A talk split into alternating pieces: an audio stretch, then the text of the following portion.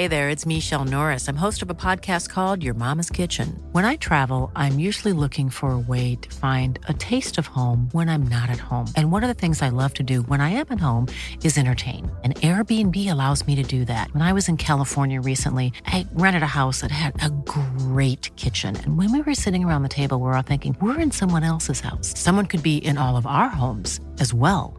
If you have a home, but you're not always at home, you have an Airbnb. Your home might be worth more than you think. Find out how much at airbnb.com/slash host.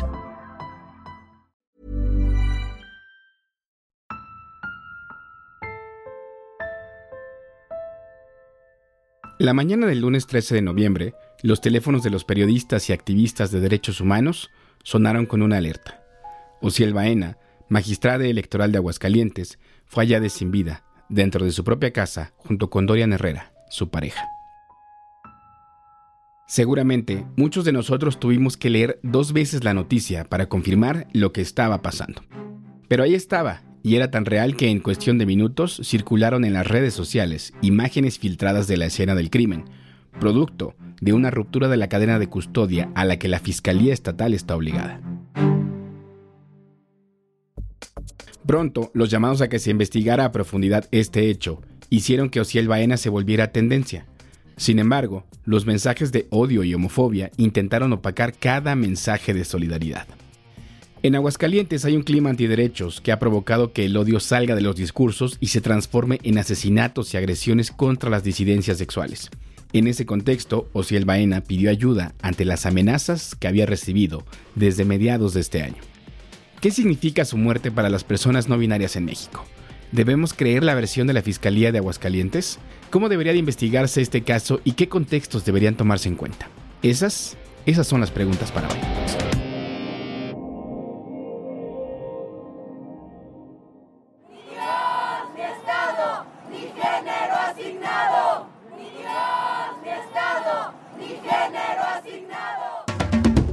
Seguirle el ritmo al país no es cosa fácil, pero queremos informarte mejor, no informarte primero. En 25 minutos te presentamos las mejores historias, reportajes y entrevistas para tratar de comprender juntos el territorio que habitamos. Yo soy Mauricio Montes de Oca y te invito a que nos acompañes cada martes en Semanario Gato Pardo. Antes de entrar de lleno al tema principal, vamos a las noticias de la semana que nos presenta Fabiola Vázquez. Como te platicamos en nuestro episodio del martes pasado, el ministro Arturo Saldívar presentó su renuncia a su cargo en la Suprema Corte de Justicia, justo un año antes de que terminara su periodo de manera oficial para poder unirse a la 4T. El pasado 15 de noviembre, el Senado aprobó, con 63 votos a favor y 43 en contra, la solicitud de renuncia. Así como Taylor Swift ha dividido su carrera en eras, hoy el ministro termina una era marcada por la justicia e integridad y entra a una nueva donde abonará a los trabajos de transformación. Ahora, una vacante ha quedado disponible y el presidente envió una terna con exclusivamente candidatas mujeres. Ellas son María Estela Ríos González, actual consejera jurídica de la Federación, Lenia Batres Guadarrama, consejera adjunta en la Consejería Jurídica del Ejecutivo Federal y hermana del actual jefe de gobierno Martí Batres. Y por último, Berta María Alcalde Luján, comisionada de operación en Cofepris y hermana de Luisa María Alcalde, la actual secretaria de Gobernación. En otras noticias, el pasado miércoles 15 de noviembre se llevó a cabo en San Francisco, California, el Foro Económico Asia-Pacífico, conocido como APEC por sus siglas en inglés, con los 21 líderes que integran el foro. Y a pesar de que en un inicio el presidente López Obrador había dicho que no acudiría debido a la presencia de la presidenta de Perú, Dina Boluarte, con quien ha tenido diferencias por los cuestionamientos que ha hecho sobre su nombramiento, al final sí llegó y se reunió con los líderes de Estados Unidos, China y Canadá. AMLO y el presidente chino Xi Jinping acordaron intercambiar información sobre los embarques que salen de Asia para así tener mayor control sobre los precursores químicos que llegan al continente y son usados en la producción de fentanilo. Mientras que con el ministro canadiense Justin Trudeau se trataron temas relacionados con la migración. Finalmente, con el presidente Biden, AMLO reafirmó el compromiso de seguir colaborando en el combate a las drogas sintéticas, en especial el fentanilo. Por si aún no te habías enterado, actualmente se está discutiendo en el Congreso una iniciativa de reforma, impulsada por Morena, que busca disminuir la jornada laboral de 48 a 40 horas. Sin embargo, aunque es una propuesta que nos ha ilusionado a todas y todos, aún le queda mucho camino legislativo, ya que la iniciativa apenas está discutiendo en la Junta de Coordinación Política de la Cámara de Diputados, quien ha organizado un parlamento abierto para evaluar sus pros y contras, y a partir de ahí decidir si se sube al Pleno de la Cámara. Aquí empieza lo realmente importante, ya que, si esto se logra, los diputados procederán a discutir la iniciativa, hacerle modificaciones, etc. Y en caso de ser aprobada, deberá ser turnada a la Cámara de Senadores, que realizará el mismo proceso. Si ambas cámaras la aprueban sin cambios, finalmente podrá ser turnada a los congresos locales, en donde al menos 17 deberán dar su visto bueno para que ahora sí pueda entrar en vigor. Definitivamente eso no se realizará este año. Pero con mucha suerte, en 2024 tal vez podamos tener una nueva reforma laboral que de realizarse, por cada cinco días laborales, los trabajadores podrán disfrutar de al menos dos días de descanso. Ahora sí, entremos de lleno al tema de la semana. Después de conocerse la muerte de Ociel y Dorian, casi todas las ciudades del país organizaron una protesta para exigir una investigación a fondo y honrar la memoria de Le Magistrade, que desafió todos los estereotipos de la política mexicana.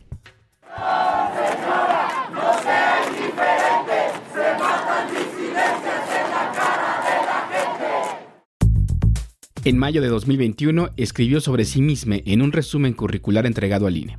Jesús Ociel Baena Saucedo, ciudadana mexicana, no hombre, no mujer, autoadscrito no binaria. Orgullosa de pertenecer a la comunidad LGBTIQ desde mi infancia. Discriminada y señalada por no cumplir con patrones de conducta heteronormados, sin estereotipos de género. Orgullosa de romper paradigmas sociales. El documento también muestra que Ociel no era ningún improvisado. Desde 2006 comenzó a participar como supervisor electoral en el IFE en Coahuila y alternó entre esa posición y la de capacitadore hasta 2011 Luego, accedió al servicio profesional del INE y en 2017 se incorporó al Poder Judicial de Aguascalientes. Posteriormente, en octubre de 2022, se convirtió en la primera persona no binaria en México y en Latinoamérica en ser magistrada electoral.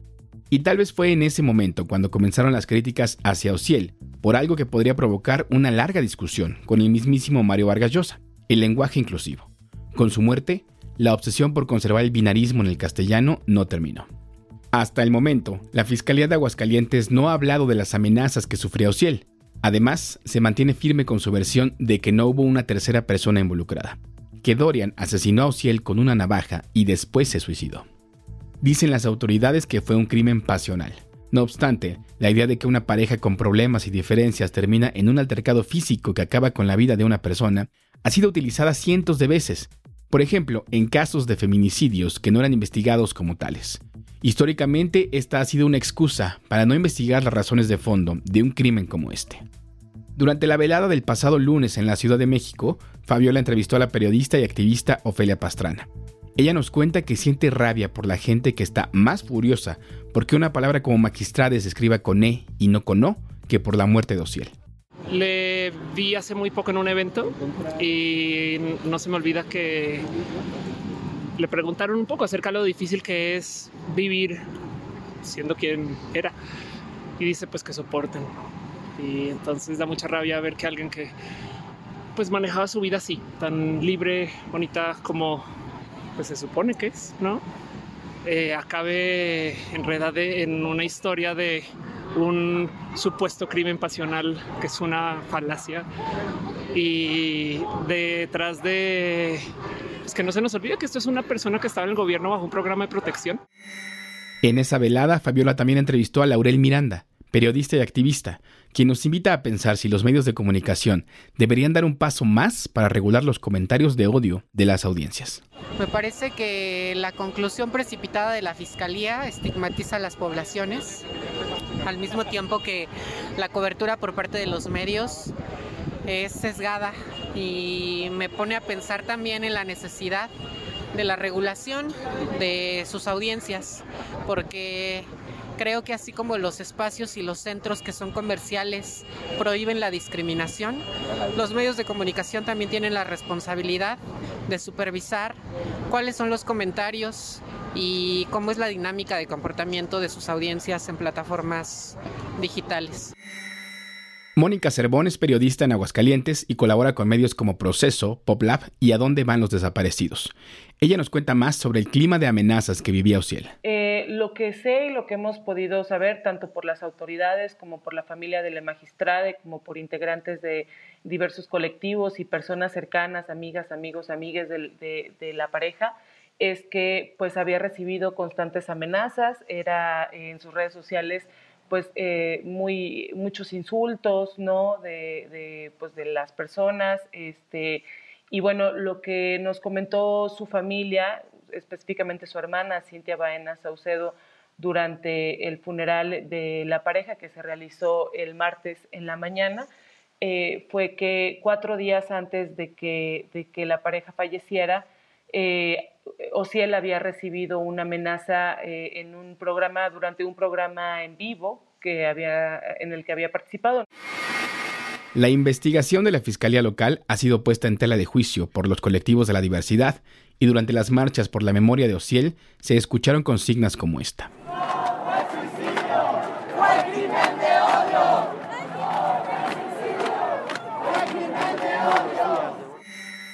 Mónica nos cuenta que la familia de Ociel había estado muy atenta de la pareja ante el escenario de intimidaciones que vivía Le Magistrade. Le Magistrade y su pareja estuvieron en Oaxaca el, fin pasado, em, justo participando, Ociel Baena estaba participando en un evento político relacionado con las acciones afirmativas para eh, acceder a cargos eh, políticos. Y eh, nos decía Cintia Baena que su familia, sus papás, habían estado muy al pendiente del regreso de la pareja justamente porque pues tenían esta amenaza, ¿no? Y entonces que habían estado en constante comunicación. Pero hay más. El clima de violencia contra la población LGBTIQ en Aguascalientes cobró otra víctima este 2023. Este año particularmente ha sido eh, pues un año complejo en ese sentido. En julio de este año eh, fue asesinado un activista también de la comunidad LGBTQ que venía desde Guerrero, Ulises Nava Valencia, em, que pues fallece en, un, en unas circunstancias muy violentas. Él justo venía para asistir a un congreso organizado, entre otras personas, por la magistrada Ociel Baena, que era, que era una persona cercana a Ulises Nava, y bueno, era un, un congreso para hablar sobre justo acciones afirmativas en un museo, en un lugar ubicado en el primer cuadro de la ciudad capital, y bueno, Ulises Nava es asesinado a balazos. La periodista tiene la lectura de que los grupos conservadores tienen una fuerte influencia en la entidad, donde victorias para los derechos humanos como el aborto o el matrimonio igualitario han tenido que conseguirse por la vía judicial en la Corte. Es un Estado eh, controlado en todos sus órganos de gobierno por el Partido Acción Nacional, que ha sido también el partido que, al menos pues en el Congreso, que es donde se legisla, y donde se aprueban los, derechos y se cambian las leyes, pues ha sido quien, quien no lo ha permitido, ¿no? Entonces, eh, también hay un, poder muy grande, no solo social, sino también político de la Iglesia Católica, que constantemente pues ha eh, interferido tanto en elecciones como eh, pues en decisiones de gobierno. Y en una sociedad como esta, Ociel Baena desafiaba todo con su sola existencia. Las costumbres de la política local, las formas del mundo de los abogados y el statu quo en el que se han mantenido las leyes locales a pesar de que el resto del país avanza en otra dirección. Para este episodio también invitamos a Geraldina González, presidenta del Consejo para Eliminar y Prevenir la Discriminación en la Ciudad de México. A ella le preguntamos qué violencias atraviesan las personas no binarias que, como Ociel, desafían el patriarcado una persona no binaria eh, formando parte de la comunidad de la diversidad sexual y de género eh, pues vive diversas violencias, diversa exclusión, discriminación, discursos discriminatorios y de odio em, en varios espacios, eh, de acuerdo con, con, los datos que tenemos del área de atención en específico y que se refieren a la comunidad en general, encontramos exclusión en el ámbito laboral principalmente, pero también en el ámbito educativo, en el ámbito de la salud. Eh, yo me atrevería a decir que las personas eh, no binarias sufren o viven discriminación de manera muy abierta cuando se trata del reconocimiento de su identidad de género. Una de las principales discriminaciones que viven las personas no binarias es el rechazo y la ridiculización de sus pronombres. Lo hemos visto ahora con los lamentables eh, hechos que nos enteramos de la, de la muerte de Le Magistrade, cómo las personas eh, siguen peleándose con la E, ¿no? De Le Magistrade, siguen peleándose con el reconocimiento de su identidad de género, siguen peleándose con eh, cómo se representaba ella misma eh, a la hora de, vestirse, por ejemplo, de arreglarse, de, expresarse, ¿no? y, precisamente estas son parte de los discursos de odio, de las actitudes discriminatorias y de exclusión que viven las personas no binarias en distintos espacios. Pero ¿por qué sigue generando tanto rechazo el uso de la E y de los pronombres no binarios entre la sociedad mexicana? Para intentar encontrar una explicación, invitamos a la historiadora Fena Barrete, autora de los libros México Racista, una denuncia, Alfabeto del Racismo Mexicano, Quién conquistó México, entre otros. Yo sinceramente no lo entiendo, pero es la misma razón por la que no entiendo por qué la gente se enoja tanto por el hecho de que una persona ejerza su libertad y se vista como quiera, o por el hecho de que una persona se sienta atraída por personas de su mismo sexo, o por el hecho de que una persona pues se comporte de maneras que no son supuestamente la norma. Creo que pues básicamente hay tenemos en México muchas tradiciones de intolerancia. Para Fena Barrete, la violencia machista, la religión, la intolerancia la diversidad son aspectos que permanecen desde la conquista y que han ayudado a mantener el orden social y racial en el que vivimos. Y tenemos también pues una tradiciones de xenofobia, de prejuicio, de racismo, de discriminación contra todas las personas que son diferentes. Tenemos humoristas de pacotilla que creen que insultar a las personas homosexuales o a las mujeres es divertido y que hacen su carrera de supuesto humor a partir de la denigración, pues de la, del humor despectivo hacia personas diferentes, pues todas esas tradiciones pesan y, pues conforman nuestra cultura nacional mexicana. México no es una nación tolerante y pues debemos admitirlo frontalmente, ¿no? Eh, yo creo que en particular las identidades de género confrontan muchísimo a las personas porque las hacen cuestionar su propia identidad. Y en un contexto así, reconocerte como una persona no binaria no es nada fácil. Pues es un proceso muy, muy complejo, ¿no? Porque, porque finalmente implica, en primer lugar, dejar atrás justamente todo aquello que la sociedad nos ha prescrito, que la sociedad nos ha exigido, el que pues tienes que, como si, si, si, fuiste asignado como varón al nacer, pues tienes que cumplir con todas las expectativas de la masculinidad, comportarte de cierta manera, relacionarte de cierta manera con otros varones y de otra manera con las que fueron designadas como mujeres. Y pues es, eso pues es algo que, que te enseñan en tu familia, que te enseñan en la escuela, que te enseñan en todos lados. Entonces, reconocer que tú puedes tener una verdad íntima, personal, que es diferente a eso que todo el mundo te está diciendo, pues no es un proceso fácil. Para las personas no binarias, la representación de ellas que significaba Ociel Baena en el Poder Judicial es muy importante, porque esto se traducía en que las brechas se estaban cerrando. Pues siempre pues nos celebramos que haya alguno de nosotros, alguna o alguno, depende también de sus maneras de identificarse, que, que adquiera visibilidad y que represente a la comunidad. Estas personas se convierten de alguna manera en portavoces, se convierten en, ejemplos para muchas y muchos de nosotros que, pues, que admiramos, en primer lugar, pues su valentía, su, eh, su capacidad de, estar ahí, de salir a la luz pública y de, y de mostrar con orgullo una identidad que por otro lado es perseguida y muchas veces denostada. Y también admiramos, bueno, también una cosa que celebramos es que esa, esa visibilidad abre espacios para las demás personas. Y aunque nos han dicho una y otra vez que la familia es la base de la sociedad, lo cierto es que muchas veces es una institución en la que las discriminaciones de todo tipo se reproducen una y otra vez, a veces como apodos o chistes, otras como violencia física y exclusión. Pero pues si la sociedad es racista, si la sociedad es, este, homofóbica, si la sociedad es antitrans, es transfóbica, pues la familia también, las familias también son racistas, homofóbicas y transfóbicas. Creo que es la, y es la misma violencia. Finalmente, eh, lo que hay detrás de muchas historias de racismo familiar es el poder de un patriarca y eso, pues desde luego, ese mismo poder se ejerce brutalmente contra los raritos, contra los que no son hombrecitos, contra las marimachas, que son todos términos familiares, son todos términos que, se, inclusive se usan a los niños. Ay, no seas tan marimacha, porque, porque, porque no, porque una chica no es suficientemente femenina. Ay, no pareces hombrecito, estás llorando. O sea, esas cosas son violencia que se repite una y otra y otra vez y que pues desde luego pues afectan profundamente a las personas que, que no correspondemos a la norma.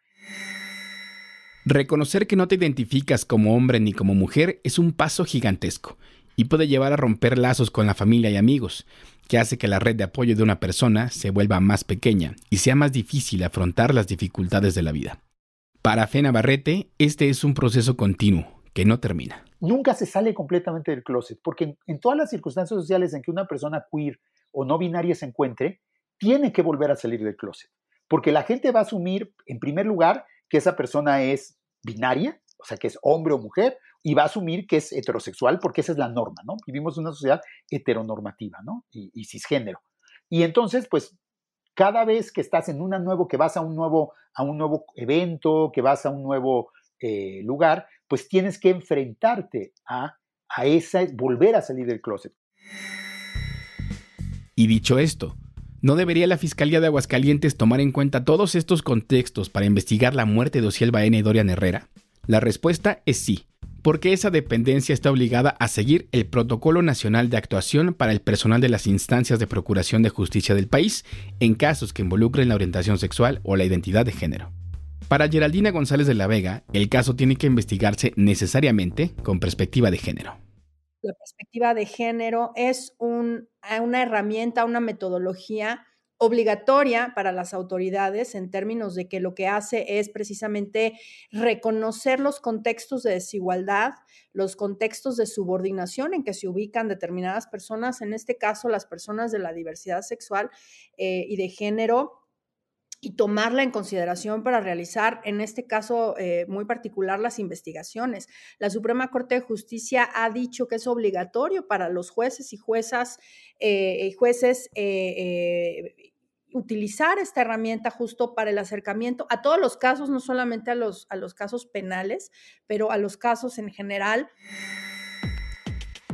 Geraldina González de la Vega nos dice que es importante que la justicia analice este caso con una perspectiva de interseccionalidad, un concepto que, según nos explica, fue desarrollado por feministas afrodescendientes para visibilizar cómo las estructuras de discriminación operan de distintas maneras en las personas que pertenecen a uno o más grupos históricamente excluidos. Me parece que es muy importante eh, desterrar ese concepto de que para hacer justicia necesitamos vendarnos los ojos y no mirar a las partes, ¿no? Creo que muy al contrario, tanto las autoridades ministeriales como las autoridades jurisdiccionales, es decir, jueces, juezas, tendrían que abrir bien grandes los ojos para poder mirar a la víctima en su contexto y en sus relaciones, para poder tener una investigación que tenga mucho más claramente los elementos de lo que sucedió. La actuación de las fiscalías locales en otros casos nos hace tener elementos para dudar. Recordemos, en 2022, el caso de Devani Escobar, cuyos padres han hecho un esfuerzo monumental para aportar nuevas pruebas que contradicen la versión de la Fiscalía de Nuevo León de que cayó accidentalmente a una cisterna. En 2001, la abogada defensora de los derechos humanos, Digna Ochoa, fue encontrada sin vida en su departamento después de múltiples amenazas de muerte por parte de caciques locales y fuerzas de seguridad, derivado de casos que investigaba. La entonces Procuraduría del Distrito Federal dijo que se había suicidado y filtró detalles íntimos de su vida personal a los medios de comunicación para intentar dar sustento a su versión. El caso tuvo tantas irregularidades que llegó a la Corte Interamericana de Derechos Humanos, la cual emitió una sentencia en 2021 contra el Estado mexicano, en la que se obliga a reabrir el caso, a emitir una disculpa pública y hasta a renombrar una calle en su honor e instaurar un premio de derechos humanos con su nombre. En 2021, el actor Octavio Ocaña murió por una bala, y la explicación inicial de la Fiscalía del Estado de México fue que se había suicidado accidentalmente tras perder el control del auto. No obstante, un peritaje independiente dado a conocer por su familia reveló que la bala que terminó con su vida salió del arma de uno de los policías que lo detuvo. Y con ejemplos como estos podríamos seguir muchas horas. Pero por ahora lo importante es decir que organizaciones de derechos LGBTIQ como YAG México han solicitado a la Fiscalía General de la República ser reconocidas como víctimas indirectas, en términos de la Ley General de Víctimas, y que sea esta instancia la que atraiga el caso. Asimismo, la defensa de la familia Baena prometió presentar nuevas pruebas en los próximos días.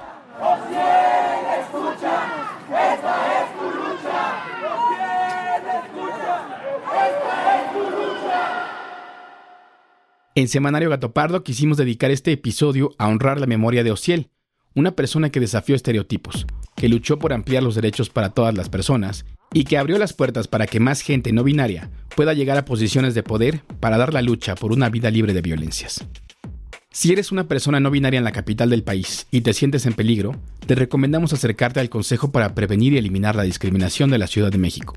En los teléfonos 55 46 00 82 33 y 55 53 41 30 10. Ahí podrán canalizarte con instituciones como el Consejo Ciudadano, pueden acompañarte a presentar una denuncia o puedes acercarte también al mecanismo de personas defensoras de derechos humanos y periodistas. No estás sola, no estás solo y no estás sole. Como cada semana, vamos a la última sección del podcast para hablar de democracia en menos de 5 minutos. Esta semana continuamos con las acciones afirmativas en favor de las mujeres que ha estado implementando el INE para las elecciones de 2024. Esta vez, la Sala Superior del Tribunal Electoral del Poder Judicial de la Federación ha aprobado por unanimidad hacer pasar del 40 al 50% en el financiamiento de las campañas y acceso a tiempos de radio y televisión para las candidaturas de mujeres. Este aumento no solo aplicará para las candidatas a gubernaturas de los partidos nacionales o locales, sino también para las elecciones en ayuntamientos, alcaldías y diputaciones locales o federales, donde el financiamiento para mujeres no podrá ser menor a 50%. Esta acción forma parte del proyecto del INE de igualdad sustantiva entre mujeres y hombres, que busca generar una competencia equitativa entre los candidatos y las candidatas al reconocer las brechas de género que existen entre ambos. Esta cápsula fue patrocinada por Open Society Foundations. Gracias por escucharnos. Te invitamos a que te suscribas y califiques este episodio. Este podcast es posible gracias al equipo conformado por Fabiola Vázquez, María José Vázquez, Diana Amador y el productor Juan José Rodríguez.